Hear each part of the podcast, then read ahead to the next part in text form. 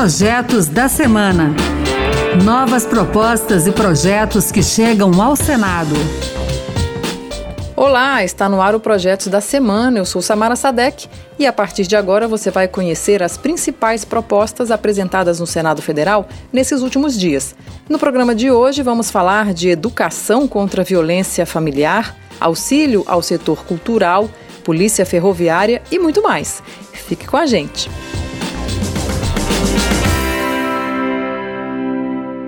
Então começamos falando sobre violência doméstica, já que nesta semana tivemos a condenação de mais um agressor por feminicídio, num caso de grande repercussão envolvendo Luiz Felipe Manvalier, condenado em júri popular a mais de 31 anos de cadeia pelo assassinato da esposa, Tatiane Spitzner, no Paraná. Esta semana voltou ao Senado um projeto modificado na Câmara sobre educação contra a violência doméstica. A proposta cria anualmente a Semana Escolar de Combate à Violência contra a Mulher. No mês de março, todas as instituições públicas e privadas de educação básica devem se envolver em atividades que promovam a reflexão, segundo o projeto. E durante essa semana anual deverão ser abordados os meios de assistência à mulher em situação de violência, as medidas protetivas e os caminhos para o registro de denúncias. Os alunos também serão estimulados a desenvolver materiais educativos a serem distribuídos na própria comunidade escolar. Esse projeto é originalmente do senador Plínio Valério, do PSDB do Amazonas. Ele elogiou as mudanças feitas na Câmara, mas quer manter no texto a inclusão do tema no currículo permanente do ensino básico. Com certeza mudaram para melhor. A gente não vai mexer em nada, mas vai resgatar essa coisa permanente. É lá na base que a gente tem que aprender, que tem que respeitar as mulheres. Então o menino vai aprender isso desde cedo. E complementando esse tema, a senadora Soraya Tronic, do PSL de Mato Grosso do Sul, quer incluir na Lei Maria da Penha cursos de defesa pessoal como mais um instrumento de proteção às mulheres. Os cursos seriam promovidos a cargo do poder público em cidades com mais de 50 mil habitantes, nos espaços da rede de atendimento às mulheres em situação de violência ou nos centros de assistência social. Vamos falar sobre Polícia Ferroviária Federal. Isso mesmo. Está na Constituição que ela compõe as forças de segurança pública, mas nunca foi implementada. Por isso, a senadora Rose de Freitas, do MDB do Espírito Santo, apresentou um projeto para criar a estrutura e a organização da Polícia Ferroviária. O projeto de lei define que o cargo de diretor-geral será ocupado por integrante da carreira, ativo ou inativo, escolhido pelo ministro da Justiça com mandato de três anos. Para a carreira em geral, os cargos serão ocupados por concurso público para maiores de 21 anos, com nível superior e carteira nacional de habilitação. E agora falando sobre o setor cultural. Um grupo de senadores apresentou um projeto de lei complementar para garantir mais de 3 bilhões de reais para o setor, a exemplo do que já aconteceu com a lei Aldir Blanc. Esse dinheiro viria do próprio Fundo Nacional de Cultura e seria destinado, em grande parte, ao setor audiovisual, apoiando não só produções, mas também salas de cinema, cineclubes, mostras e festivais de todo o setor, que aliás foi muito afetado pela pandemia.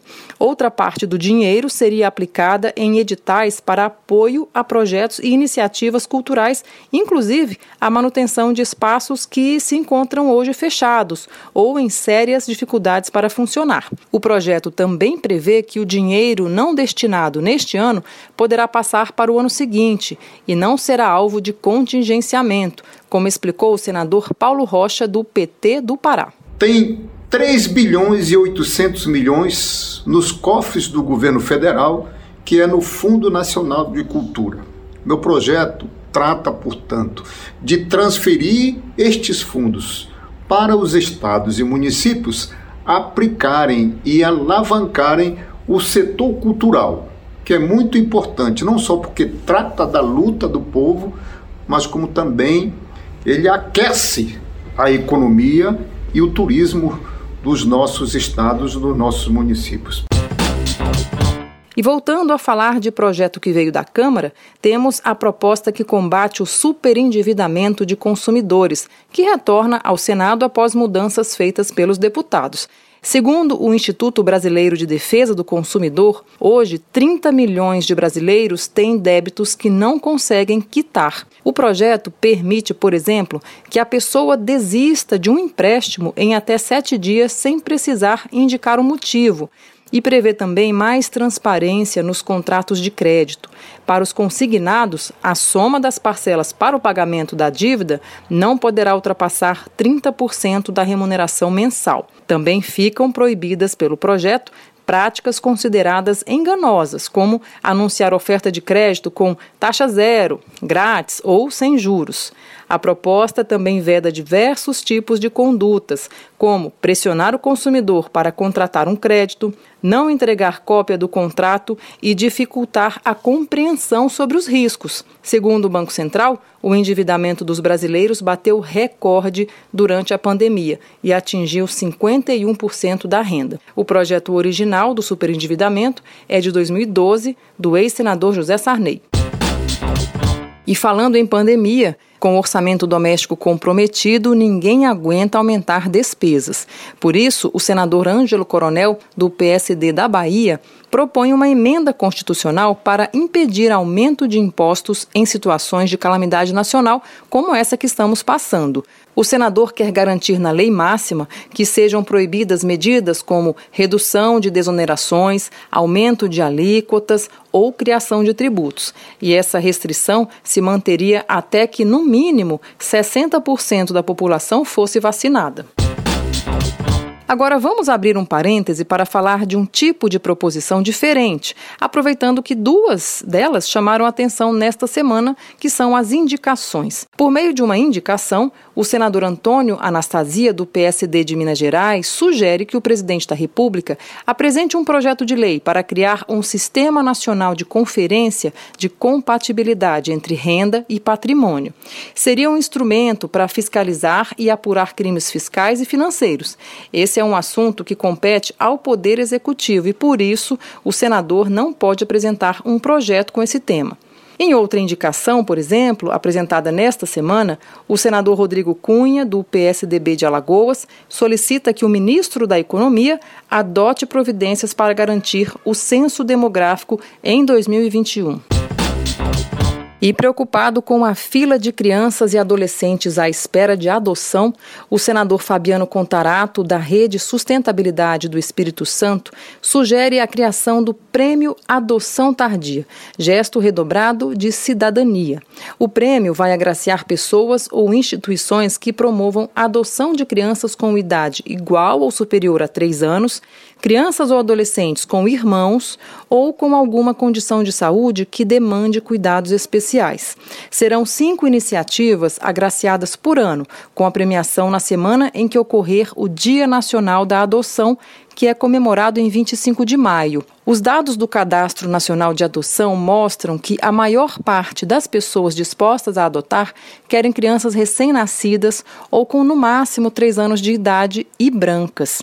Além disso, os dados mostram resistência a adotar irmãos. Em 2020, eram cerca de 61% que não aceitavam irmãos.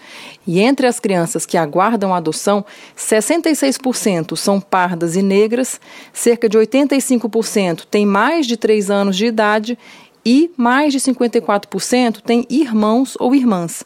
Em 2019, por exemplo, havia mais de 45 mil pessoas interessadas em adotar e cerca de 9 mil crianças e adolescentes aptos para adoção. Outras 47 mil em situação indefinida em programas de acolhimento institucional. Por isso, a adoção desse prêmio para reconhecer iniciativas que promovam a adoção tardia. É isso aí, o Projetos da Semana fica por aqui. Você pode participar das leis do país. Acesse o E-Cidadania no site do Senado, leia as propostas e vote. E que tal apresentar uma ideia, que pode até virar um projeto de lei? Acompanhe o programa Projetos da Semana na Rádio Senado toda sexta-feira às duas da tarde e também na internet. É só entrar no site da Rádio Senado e baixar o áudio para escutar quando você quiser. E o podcast também está nas principais plataformas. Muito obrigada pela companhia e até o próximo Projetos da Semana. Projetos da Semana. Novas propostas e projetos que chegam ao Senado.